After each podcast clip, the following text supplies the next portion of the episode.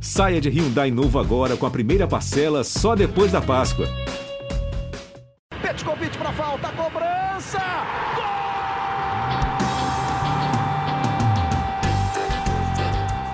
Gol! Está entrando no ar o podcast Sabe de quem? Do rubro negro, da nação, é o GE Flamengo.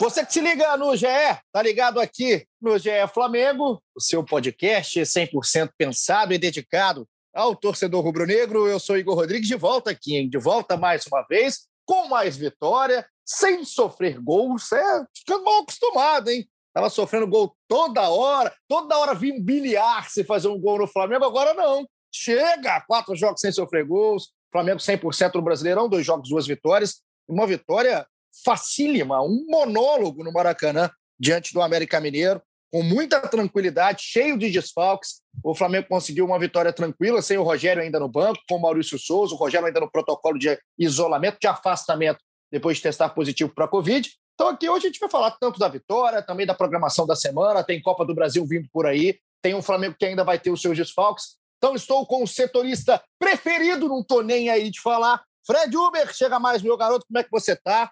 Vamos começar com nossas considerações iniciais para a galera entrar no papo. Eu queria começar aqui é, destacando a entrevista de saída de campo, cara, do Gerson. Eric Faria, mais uma vez, foi muito bem ali, né? É normal para ele. Mas quando ele pergunta para o Gerson como é que está sendo essa reta final, a gente falou aqui no último episódio, seriam quatro jogos. Foi isso o primeiro. Ele como escolhido como craque do jogo na transmissão da TV Globo. Na minha visão, também foi o melhor em campo. Mas foi um joguinho, Fred, que assim deu para entender a falta que vai fazer o Gerson daqui a três jogos, né? Daqui a pouquinho está chegando o dia 23 de junho, ele vai estar tá se despedindo oficialmente. Jogou e gastou a bola o Gerson. Fred, bem-vindo. Fala, Igor, Arthur, um abraço a todo mundo. Realmente gastou a bola e, e já tinha, foi um dos melhores jogos dele dos últimos aí, né? Não vinha tão bem, mas nesse jogo realmente, acho que principalmente no segundo tempo ali, que ele se soltou, ele aí comandou o meio campo. Quando ele está tá afim, tem espaço, ele é muito diferente, né? E, e, achei que ele bem mais, chegando mais perto da área também,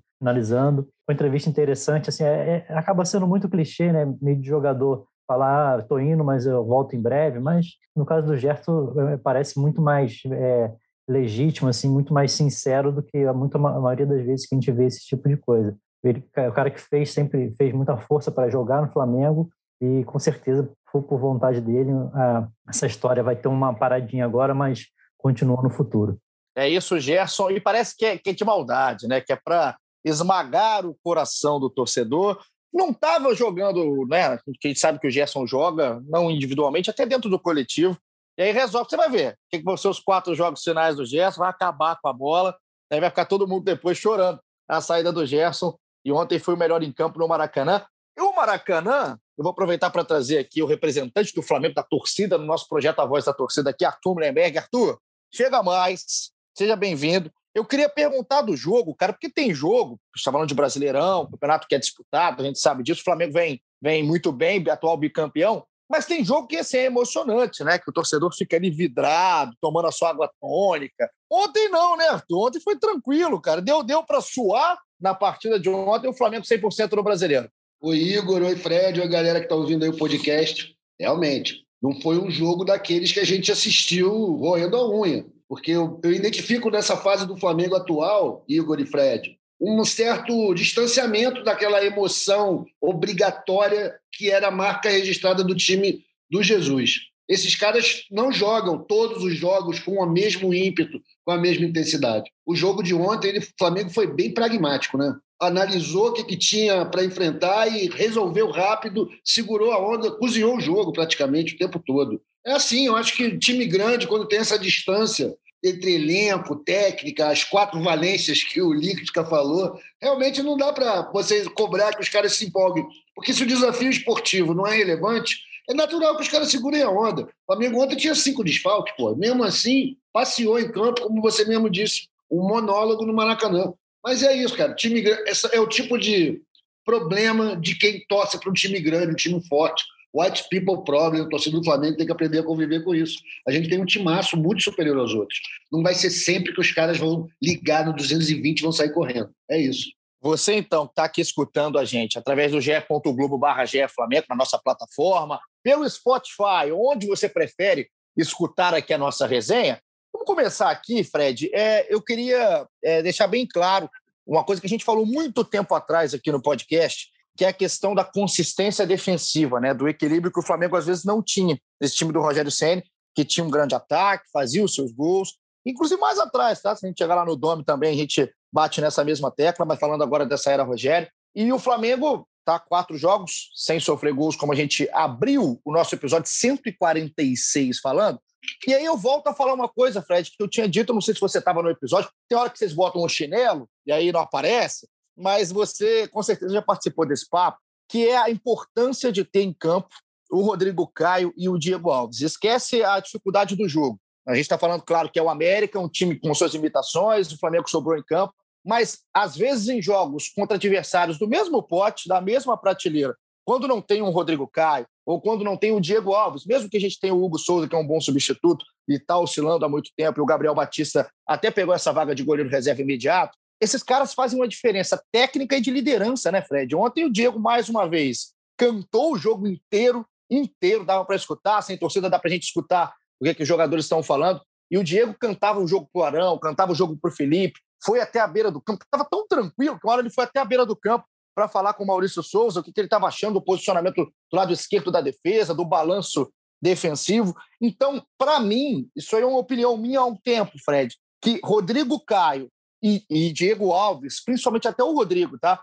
Fazem mais falta do que até, até do que o Gabigol e o Arrascaeta. Eu não estou falando que são melhores, tá? Estou falando que eles são melhores em qualidade técnica, cada um é a sua função. Mas quando você perde o Arrascaeta, você ainda tem, por exemplo, um cara para ser um líder técnico da frente, que é o Bruno Henrique, que ontem chamou a, a, de novo a, a responsabilidade. Quando você perde ali um cara do meio, tem alguém sempre para entrar. O Vitinho ontem fez uma partida ok, uma partida dolosa, como a gente fala. Quando você perde o Rodrigo, Fred, você hoje em dia está tendo, está sofrendo, está suando para fazer a reposição, porque o Gustavo não encaixa, o Bruno Viana muito menos, o Léo Pereira nem se fala. Então, ontem mostra para mim esses quatro jogos, essa sequência de jogos, que o Flamengo está sem sofrer gols, a importância que tem estar tá com o Rodrigo Caio bem fisicamente e assim como ele, o Diego Alves. É, não, acho fundamentais. Começou esse, essa melhor fase, essa melhora do sistema defensivo com a volta do Diego, né? A gente falou bastante aqui do não só do que ele faz como tecnicamente como goleiro, mas da presença dele de orientação, e ele com o Rodrigo Caio é o cara que, mesmo que não está no, no, no, lado ali, acho preferido dele, ele se encaixa bem. E quando, quando o Arão falha, ele conserta o que o Arão faz, ou quando o Rodrigo falha, o Arão conserta também. E Felipe Luiz também, né? O cara que comanda ali também junto com eles, é mais discreto, mas é um cara que pô, não erra, é impressionante como está jogando. E ontem o Mateuzinho também muito bem, ele se destaca mais assim na, na parte ofensiva, né? Mas é um, é garoto que está tá muito bem, conseguiu, conseguiu ir bem ali na, é, se encaixar, se entender bem com, com os dois, é, faz uma diferença enorme, né? Quando o time é, não entrar em campo já sabendo que você vai pelo menos levar um gol é uma diferença enorme. Você falou da, da diferença da, da, qualidade técnica do América, não é das maiores, mas há um tempo atrás o Flamengo levava gol de todos os adversários, independente de, de qualidade técnica. Agora essa evolução aí está sendo bem, bem clara nos últimos jogos. Você consegue entender, Arthur, quando eu falo, é, a gente não está aqui discutindo a qualidade técnica, sabe, do Gabriel, do Arrascaeta, do Everton em boa fase. Esses caras são, são outro estão em outro patamar, né? Acho que a moda já, já pegou e já consolidou no Flamengo dessa expressão. Mas esses caras, às vezes, eles, eles dividem um pouco né, a, o que fazer dentro de campo.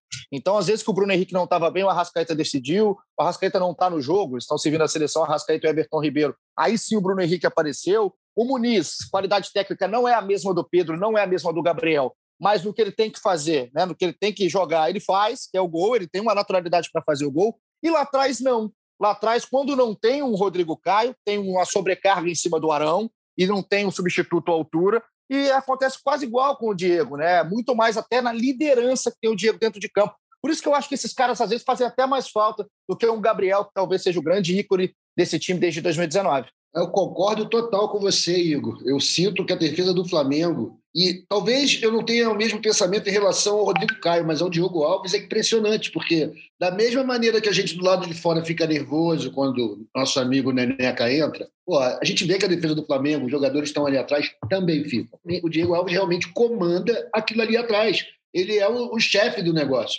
Aliás, eu queria conversar um negócio com vocês aqui, não sei se está acontecendo com vocês, mas eu gosto de jogar no bolão, né? Eu gosto de ganhar no bolão, principalmente. E, porra, tem quatro jogos que o Flamengo tá me fudendo, que não toma gol. Porque a gente sempre acha que o Flamengo, ó, um gol vai tomar, isso é normal. E quatro jogos que os caras estão fechando tudo. Aí eu reclamava de que era o Arão, o Arão não é zagueiro, é porque ele tem que voltar para o lugar dele. Ah, é o Diego que não, não tá cobrindo. Enfim, cara, eu sei que tá funcionando. E eu dou a mão à palmatória aqui, eu falo tão mal do Rogério. O Rogério arrumou ali atrás, cara. E o Mateuzinho, olha, Isla, lamento, compadre, mas você é reserva. Quando voltar, ele não tem um décimo da intensidade do moleque. Moleque vai para cima. O Rodinei, então, pô, que é simpático, chefe da resenha, mas também é reserva de Mateuzinho. Estamos muito bem. Quanto ao Felipe Luiz, nem precisa comentar, né? O cara realmente ele joga de fraque, inglês. É uma coisa, joga muito, dito o ritmo. Ele é o cara realmente que é o técnico dentro de campo, é ele. Então, pô, contra a defesa, concordo totalmente. Quando tá Diego Alves e o nosso amigo Rogério, é, Rodrigo Caio estão de volta, ganha uma outra moral na nossa defesa, fica muito mais madura e muito menos é, vulnerável a qualquer timinho fazer gol, como a gente andou levando vários no Carioca. O Mateuzinho, Fred, eu estava ontem vendo o jogo, né? O Mateuzinho já tinha é, jogado 45 minutos no jogo anterior, né? Saiu no meio, tudo dentro do planejamento, foi a volta do, do Rodinei, inclusive. É, o Mateuzinho, acompanhei desde a base aí no Flamengo, quando chegou, e chegou sempre muito bem, né? O, sempre foi muito bem falado ofensivamente, assim, quando ele chega do Londrina. E eu tenho acompanhado desde então uma evolução gradual defensiva do, do Matheus. Assim. Ele, ele não é um cara que é 100% confiável, né? Você, você não fica tranquilo com o Mateuzinho defensivamente. Não é o cara que fala assim, pô, dono da posição total. Mas eu entendo quando o Arthur fala da questão da intensidade, né? Porque eu vejo um crescimento dele. Ontem, por exemplo, ele teve um desarme fantástico com a bola, que ele até cabeceia, é, tá de cabeça no chão para sair, é raçudo e tudo mais. E na jogada seguinte, ele entrega a bola no pé do jogador do América. Então ele ainda oscila, é um jogador que ainda oscila, até pela idade. É natural. Agora, o Flamengo tem que olhar com, com bons olhos e com cuidado para o Matheus, porque realmente é um cara que, quando está ali, quando está titular ou quando entra durante o jogo, é um cara que entrega muito. Ele entrega demais. Ele ainda vai errar, mas ele entrega demais. Acho que o Flamengo tem um cara na mão para se pensar e trabalhar. Quem sabe por que não ser o titular? Aí na vaga do Isla, caso o Isla também não eleve o seu nível, né? Porque o, o nível que o Isla chegou no Flamengo, é, em um certo momento eu ouvi torcedores que não estavam nem com tanta saudade do Rafinha. Malucos, mas falaram, mas fala, eu bem me lembro. Mas agora, no nível que o, que o Isla está jogando, né? Que não é lá embaixo, mas também não é lá em cima, por que não a gente pensar no Matheus a um médio prazo, sendo titular desse time do Flamengo, se manter o nível e também crescer, crescer um pouquinho aí a sua, a sua qualidade e capacidade defensiva. É, e porque qualidade técnica ele tem sobra, é impressionante. Ele gosta muito mais da bola do que o, do que o Isla, por exemplo. O Isla é o cara que não fica com a bola em tempo nenhum do jogo, né? Ele solta rápido, ele é o cara da corrida para chegar, a bola ele já cruzar de primeira ali. É o estilo dele. O, agora o Mateuzinho, tecnicamente, eu acho até melhor. E, pô, tem tudo para evoluir muito mais. E se o Isla demole, apesar de que é, pesa muito ainda, acho, na avaliação internamente, a experiência do Isla, o cara que já jogou pô, jogou duas Copas do Mundo, bicampeão da Copa América, cara que já marcou os maiores atacantes do mundo, acho que pesa bastante na avaliação interna, mas que o, que o Mateuzinho tem potencial para ir até mais, para produzir mais que ele, eu acho que tem. E tem uma coisa, hein? E tem uma outra coisa em cima disso. É, com o Isla em campo, o Flamengo fica com uma defesa muito mais envelhecida, né? A gente enche a bola aqui do, do Felipe Luiz, e é um craque mesmo, só que o Felipe já tem uma idade avançada, e o Felipe, às vezes, a preocupação do time em cima do Felipe, inclusive do Diego Alves, no jogo de ontem, que era o Ademir, mas talvez o único expoente do time do América Mineiro nas costas dele, é porque a defesa não estava conseguindo fazer o balanço, né? Porque o Rodrigo Caio também não é um zagueiro muito veloz, apesar de também não ser lento. O Arão segue na mesma. E quando está o Matheus, ele é um cara que consegue suprir um pouquinho essa falta de velocidade, até pela, pela vitalidade que tem, pela pouca idade. É um cara muito rápido.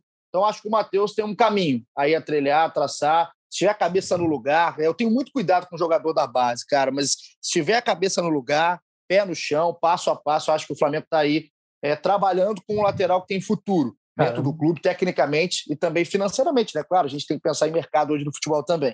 O molecada tá dando show aí na, na, nessa, nesse período aí de necessidade de um monte de desfalque, pô. Só você vê aí Mateuzinho, o Gomes, eu até achei que poderia ser titular ontem no lugar do Michael, com o Gerson um pouco mais à frente, mas, enfim, Michael acabou sendo titular, pô, e o Muniz na frente, né? A molecada tá, tá tá, dizendo que veio e pô, faz muita diferença quando você imagina você começar o brasileiro capengando e faz muita diferença ter a base assim jogadores da base que correspondem. Arthur, teve axé de Rodrigo Muniz, hein, cara? É que além de tudo dança depois faz gol. O pai dele é cantor de axé, cara. Eu sou fã de Rodrigo Muniz.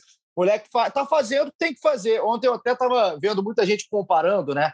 Antes do gol, tá? É, falando, pô, mas como é que desce? Como é que tecnicamente ele não entrega assim como entrega o Gabriel, o Pedro? Aí é sacanagem, né? Querer que o cara entregue a mesma coisa que entrega o Gabriel e o Pedro, que, se, que é, praticamente ninguém no Brasil tem caras assim. Ninguém. Então, cobrar isso do moleque aí é sacanagem demais. Agora, cobra dele gol. O Igor está entregando, Arthur. Pô, é isso. Acho que o, o, o Muniz, cara, é, você vê pelo gol de ontem, né? Que a característica dele é o seguinte: é quantos toques eu preciso dar na bola para chegar no gol. Ele é muito objetivo. E é o cara que, que veio mesmo com, com aquele cheiro de gol. Ele passou a mão na perna do Zico, sei lá o que, que ele fez.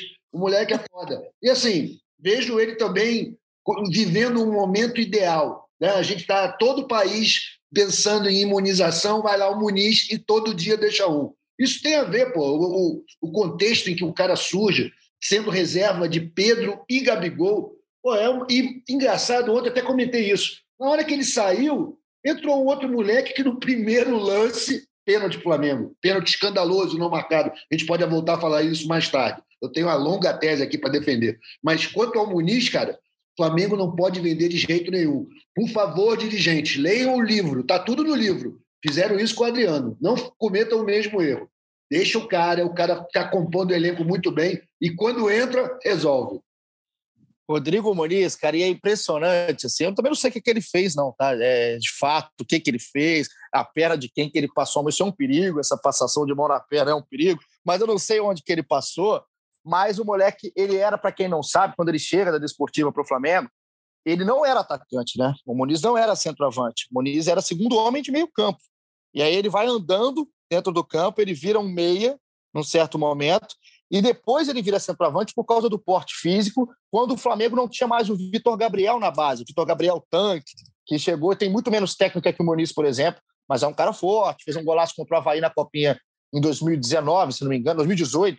Enfim, quando o Vitor Gabriel sai da base do Flamengo e vai para o profissional, o Muniz vira a referência por causa do porte físico. E aí ele encaixa muito bem na posição. É um cara que se encontrou, então, dentro da base do Flamengo. O Muniz, que não aparece de uma hora para outra, é um moleque super gente boa, tá jogando muita bola. Você falou aí da, da, do pênalti, né? O pênalti foi claro, né? O pênalti claro, inclusive na central do apito, durante a transmissão da Globo, o nosso amigo Sandro Meira Hit é, falou que foi um erro da arbitragem, muito claro, foi em cima do Rian Luca, outro cara que está sendo trabalhado aí na base do Flamengo. Aproveitando o gancho, eu recebi uma mensagem aqui ontem mesmo do Rafael Matheus, um abraço para o Rafael.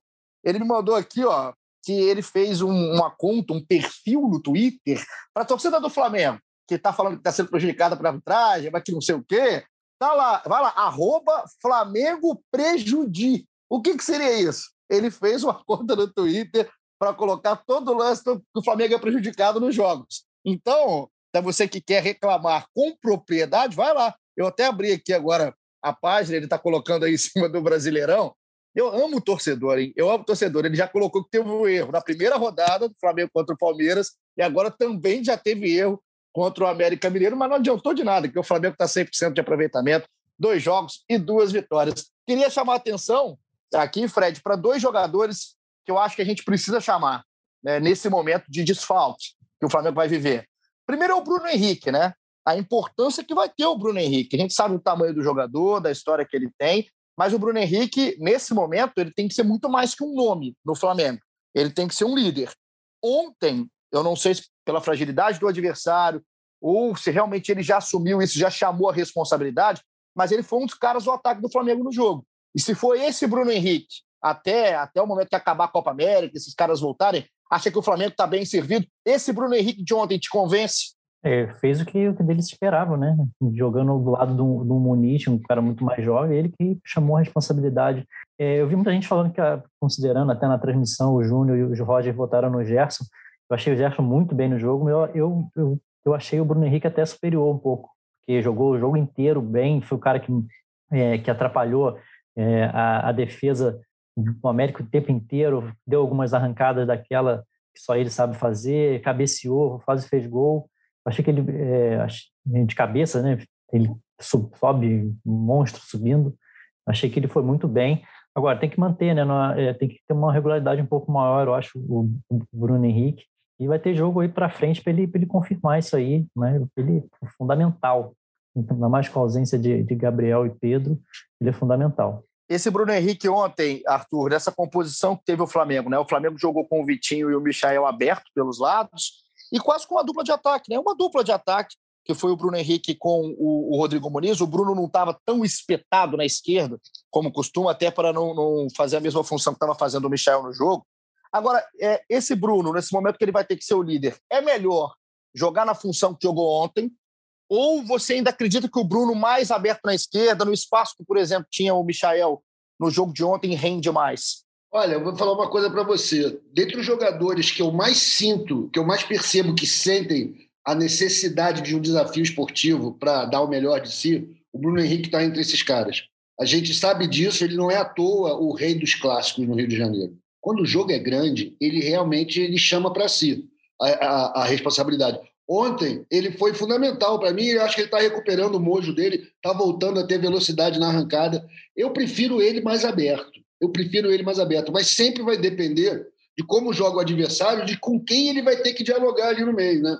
Quando o, o Felipe Luiz vem com ele junto, a, a, a, qualidade do futebol cresce demais, aumenta muito. Ele, ele, às vezes, tem um pouco de dificuldade quando é o Michael que tem que fazer essa brincadeira ali com ele. Né?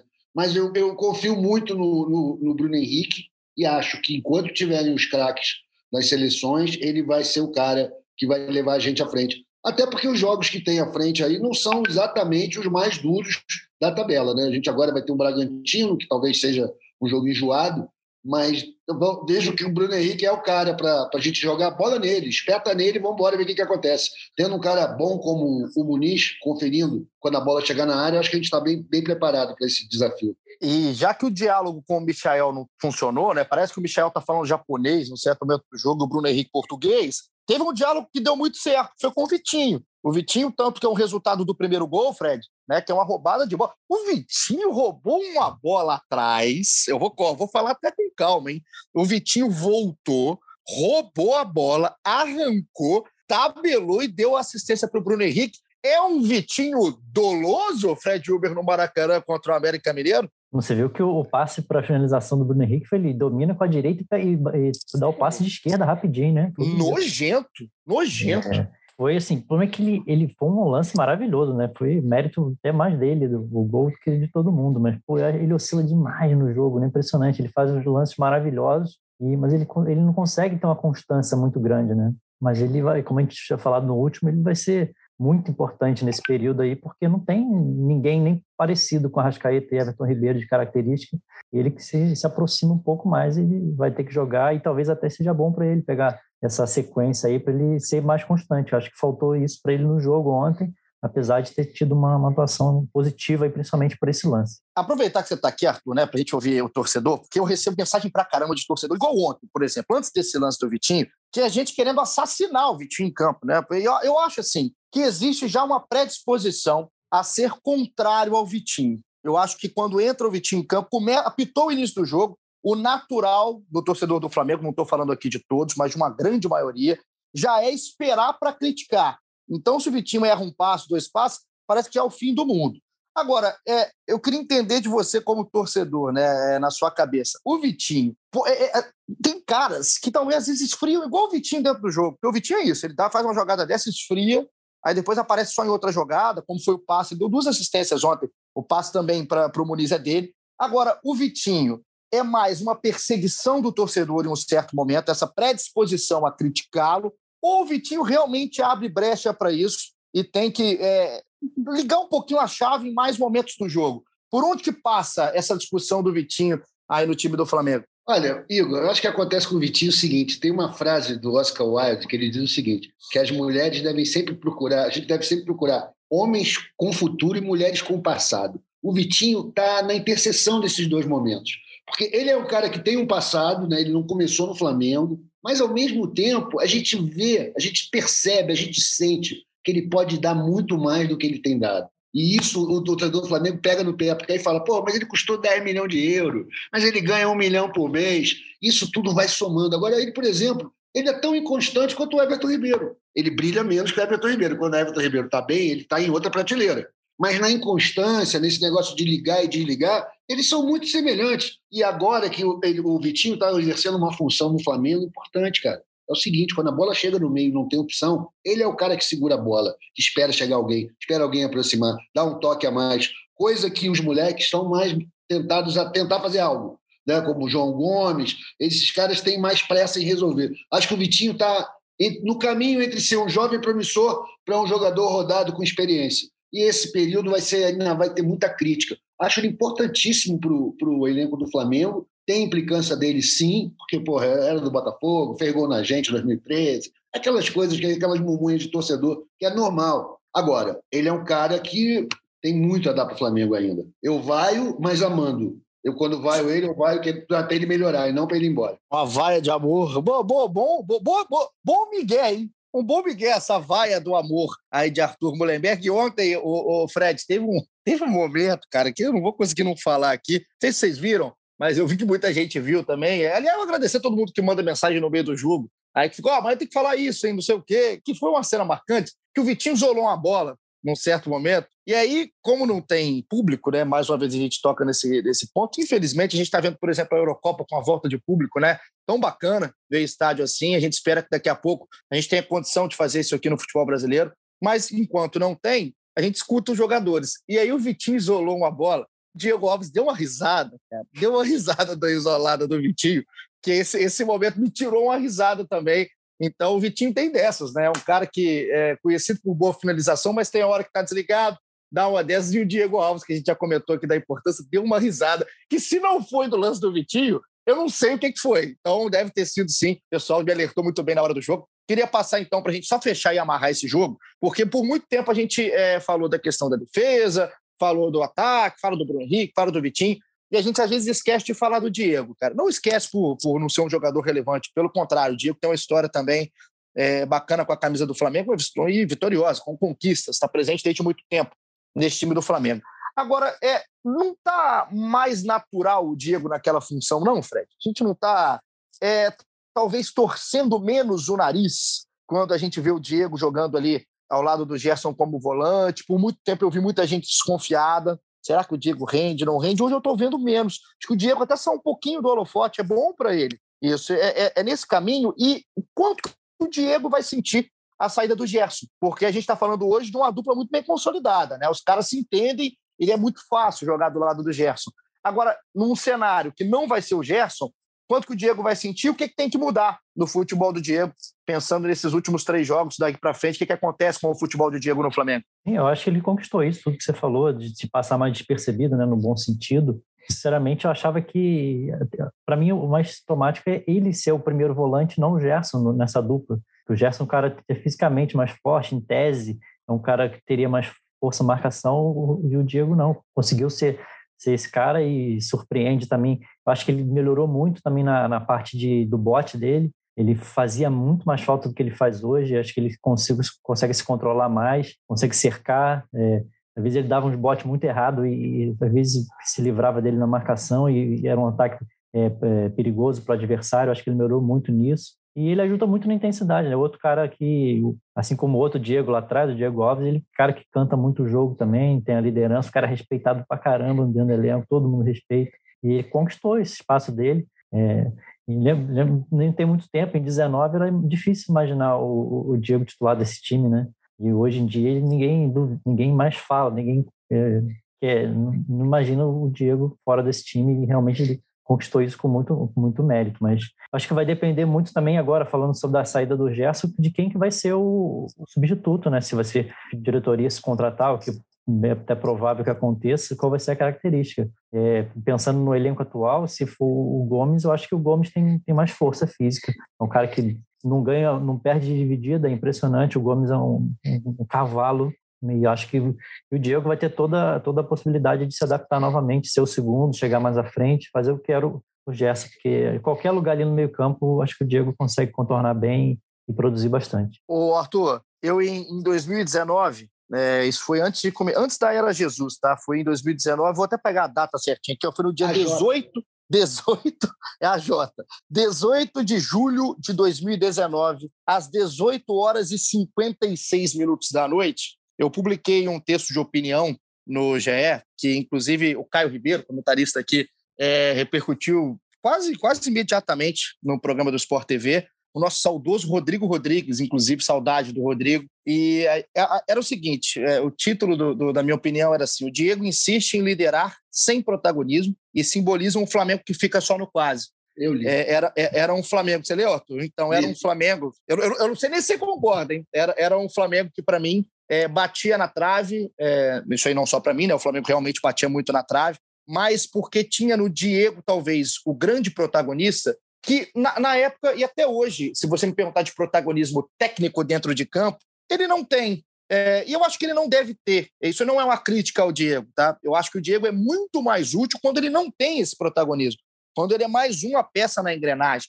E isso faz o futebol do Diego aparecer naturalmente, que ele é um cara bom de bola, tecnicamente ele é um grande jogador, mas não sei se ele é um jogador para ser o líder de um elenco. E acho que isso se mostrou ao longo do tempo, quando vieram caras que somaram e cresceram, fizeram o Flamengo levar de patamar. Hoje, o Diego, eu vejo um Diego fora desse holofote, jogando para o time e sendo esse líder que ele sabe ser e é fora de campo. Isso é, é um cara que tem uma carreira e uma conduta praticamente retocável, né? A gente sempre fez questão de, de frisar isso daqui. O momento do Diego é muito bacana, Arthur. Agora eu quero te perguntar: é, o Diego também é um cara que recebe vaia com amor aí da parte do torcedor?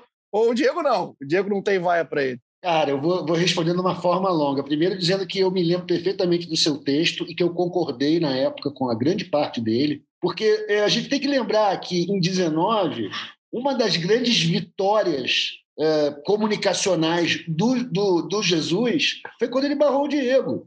As pessoas Sim. sentiam necessidade de barrar o Diego e ninguém tinha moral para isso, porque ele era o patrão da resenha, porque ele era o 10, aquele tipo de coisa que a gente sempre faz com o principal jogador do elenco. O, e é difícil, né, Arthur? É, é, realmente é difícil chegar e barrar o Diego. É, é Pô, não é fácil, tem não. Uma, tem que ter um motivo, não pode ser só porque ah, você.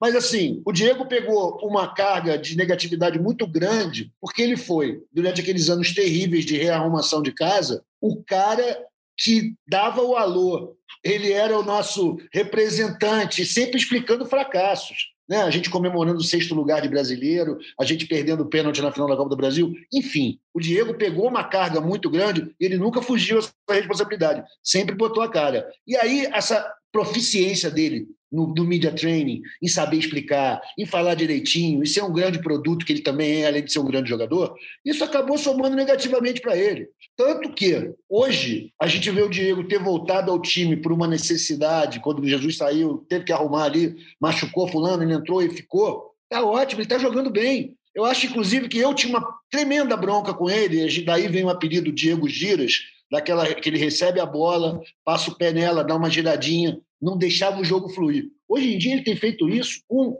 porra, na hora certa, quando o Flamengo realmente precisa de alguém para dar aquela cadenciada. O Diego recebe, vai, recebe. Eu vejo nisso daí o seguinte: tem um pouco de bronca do Diego. É um cara hiper bem sucedido no futebol. Jogou nos grandes lugares do mundo, desde moleque, sempre foi protagonista.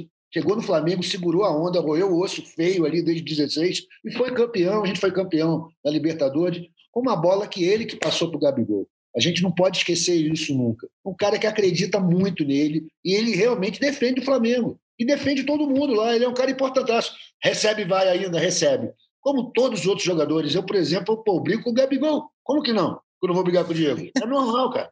É normal isso. Ele faz muito importante, muito importante para o elenco do Flamengo e espero que ele encerre a carreira no Mengão. Porque isso aí, quando sair, vai ser para ganhar o dinheiro em algum lugar na China, no Japão, sei lá onde. No Flamengo está jogando muito bem. Espero que ele se mantenha. Igor, só não pode, só não pode vaiar o pequeno Misha, tá? O pequeno Misha é invaiável, Fred. Invaiável, incriticável. Incrit... Por favor.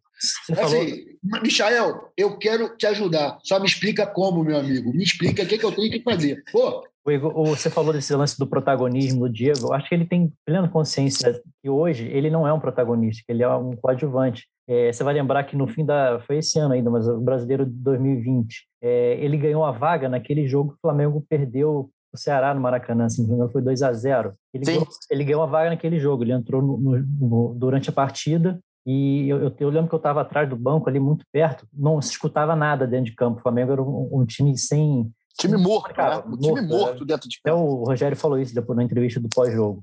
E depois daquele, daquela partida, o Diego falou no, no, no vestiário: Eu sei que eu, eu preciso muito mais de vocês do que vocês precisam de mim. Então, acho que ele entende esse, esse lado de não ser mais protagonista, ele está em outra fase da carreira, ele já está mais para a reta final da carreira, mas e mesmo assim, não sendo protagonista, ele tem essa, essa importância também dentro do grupo. É, eu trouxe, eu trouxe esse texto de opinião de volta aqui, é, dois anos depois, né? A gente está aqui em junho, quase dois anos depois, porque é para o cara como o Diego, que tem a carreira que tem, né? Que o Arthur lembrou muito bem dos times que ele jogou, do, do que ele conquistou, de onde ele chegou, para o cara hoje é, entender a posição que ele está e ter essa força mental, essa capacidade mental de se reconstruir dentro de um time tão grande, que ele é sim um dos símbolos, é, tem, tem que se respeitar, cara. Então eu falo isso aqui é, de maneira alguma de um tom pejorativo, é, é elogiando o Diego, porque quando o cara entende que ele não é mais a estrela, né, que ele já foi um dia e foi por mérito dele, é, ele ganha individualmente, e o time que ele está, no caso, o Flamengo, ganha coletivamente, porque fora de campo, o Diego é um líder praticamente retocável. Né? A carreira do Diego fala por si só.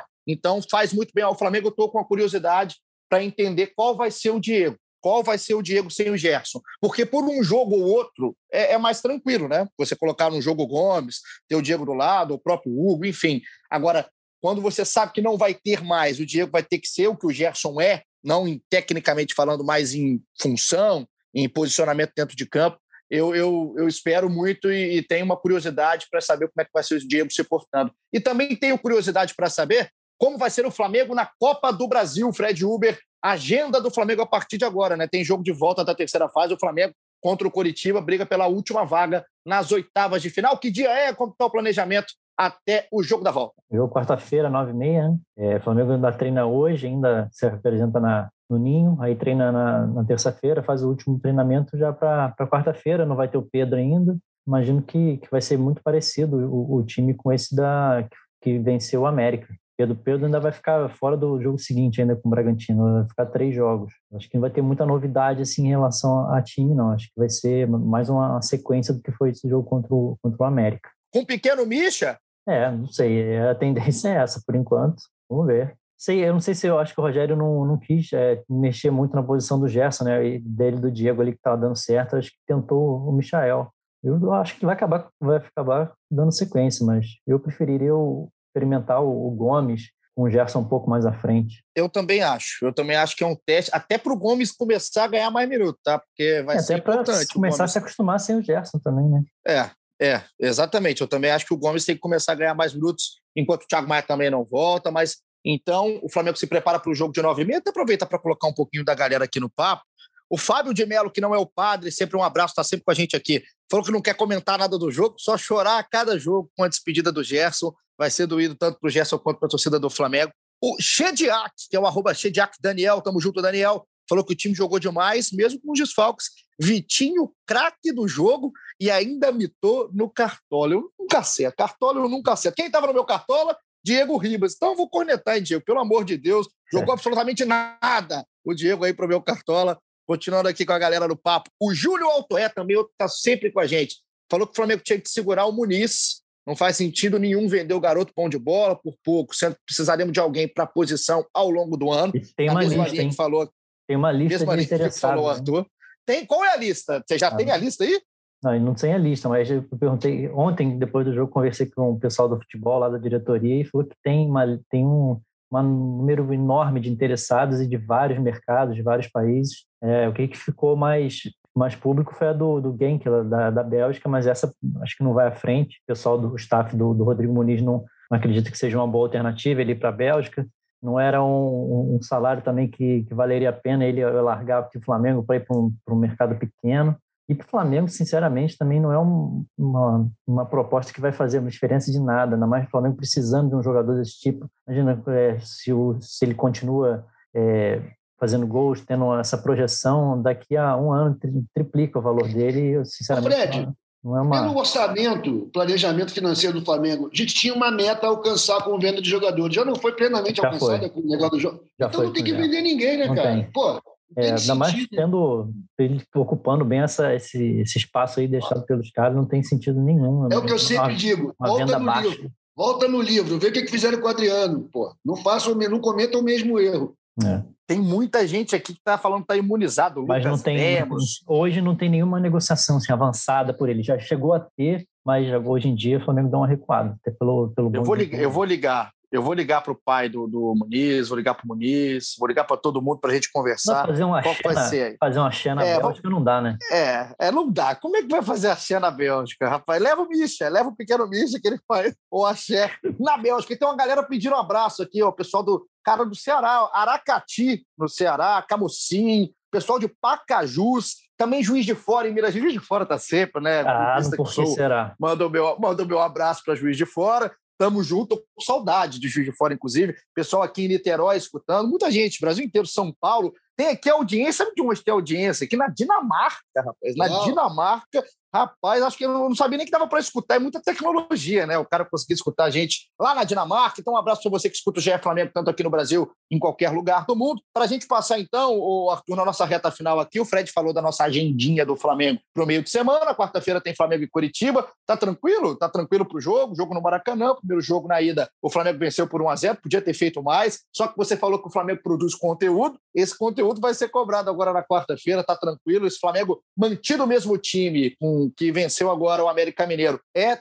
tranquilo pensar no Flamengo nas oitavas de final? Qual que é o grande perigo, Arthur, desse jogo contra o Curitiba? Igor, o negócio é o seguinte, eu acho que está tranquilo. Realmente o Flamengo produziu um grande conteúdo, porque é o jogo da vida do Curitiba esse ano. O Curitiba está lá preso na, na, nas masmorras da Série B, né? Tem essa chance de protagonizar algo indo para as oitavas da Copa. Eles vêm com tudo, eu acho que o segredo vai ser a intensidade. Pode ser o mesmo time, mas tem que entrar mais ligado ainda do que entrou contra o América, porque os caras do Curitiba vão dar tudo, é óbvio. Eles têm que vir para cima da gente com tudo e a gente tem que corresponder. Mas eu vejo com tranquilidade essa vaga aí do Flamengo nas oitavas, cara. Acho que vai ser uma tragédia se o Flamengo tropeçar não estou dizendo que é impossível, mas acho uma tragédia muito pouco provável que aconteça nessa quarta-feira. O Coritiba que empatou agora no fim de semana com o Londrina dentro de casa. Se a gente parar para pensar, o Coritiba hoje na Série B está em nono, com quatro pontos em três jogos. O Coritiba que busca, né, briga por uma vaga de volta na elite do futebol brasileiro. Então, para a gente chegar agora de fato no nosso finalmente do episódio 146, já agradecendo demais a participação e a companhia, todo mundo que ficou ligado com a gente nesse tempo aqui. Fred Uber, considerações finais desse Flamengo que está embalando, hein, cara? Está embalando, tá, tá tranquilo desse certo momento da temporada, não sentiu tanto aí seus desfalques por enquanto. E a gente aqui caminhando em mares tranquilos. Esse podcast já foi mais pesado, hein? Já vim aqui é, é, já mais, mais afiado. Hoje eu estou tranquilo, estou relax. Eu e o a pequeno. Pax Flamengo. A Pax é. Flamengo é assim. Exatamente. Não, realmente está dando gosto de ver. E é muito legal também quando dá certo sem os com, com esses 100 jogadores, Gabigol, né? É muito legal ver quando, quando a garotada ocupa o espaço assim. Vai ser muito importante esse, esse continuar na vivo na mina Copa do Brasil, não dá bobeira para azar. É um jogo que não se mantiver a intensidade mínima e que o Flamengo tem tudo para conseguir. Me chamou muita atenção a entrevista do Lisca, do, do América, depois do jogo, ele falando que não, não, não tem não tem o que falar do, do jogo, que não conseguiu fazer nada, que o Flamengo atropelou, foi superior em tudo, que não tinha nem o que ele reclamar do jogo. Mas sim, se o Flamengo fizer o básico aí, não, não pode ter jogador expulso no início do jogo para transformar um, uma coisa que você pode ser muito mais simples numa coisa mais tranquila, né? Então, quinta-feira estamos aí para falar provavelmente aí pela mais uma classificação do Flamengo. Então, sem, sem, grandes problemas, hein? Sem expulsões cedo, que são um problema internacional. Viu o que, que aconteceu diante do Vitória nessa mesma Copa do Brasil, com a expulsão cedo. O Palmeiras já saiu para o CRB nos pênaltis. Enfim, tem time grande rodando e o Flamengo não pode dar bobeira. Arthur Blemberg, obrigado pela participação. Consideração final aqui no nosso episódio 146. Obrigado, Igor. Obrigado, Fred. Obrigado a galera que ouviu. Olha, minhas considerações finais vão ser um pouco incendiárias. Eu gostaria de chamar a atenção da torcida para ficar ligado, para pegar no pé dessa juizada sem vergonha. O Flamengo está repetindo um padrão, tem um pênalti não marcado por jogo. Meus amigos aqui da mesa vão poder confirmar. Todo jogo acontece isso, compadre. Todo dia ele está roubado. A gente já sabe que é normal o Flamengo ser roubado, as instituições democráticas, babá, babá, babá, babá. Mas esse negócio de pênalti para o Flamengo não sair de jeito nenhum, Tá ficando ridículo. Espero que na quarta-feira a gente quebre esse, essa tradição e que a gente tenha, quando alguém do nosso for derrubado na área, que marque o pênalti, sem chororô. Quanto a isso, tô tranquilo, Flamengo, bola no pé, vai ganhar. Estamos lá nas oitavas já. Coitado de quem cair no sorteio com a gente. Abraço para todo mundo aí, valeu. É, incendiou, incendiou no fim. Você que está aqui é, e ouviu o início, lembra lá do Rafael Matheus aí, arroba Flamengo Prejudi. Pênalti contra o Palmeiras não marcado e agora o pênalti também diante do América Mineiro. Obrigado tá, pela sua companhia, pela participação, sempre pelo carinho, pelas mensagens. Continua mandando através do Twitter, pode no nosso Instagram, enche o saco, corneto, faz o que você quiser. O podcast aqui só existe porque você está com a gente. Valeu demais. Na quinta-feira a gente volta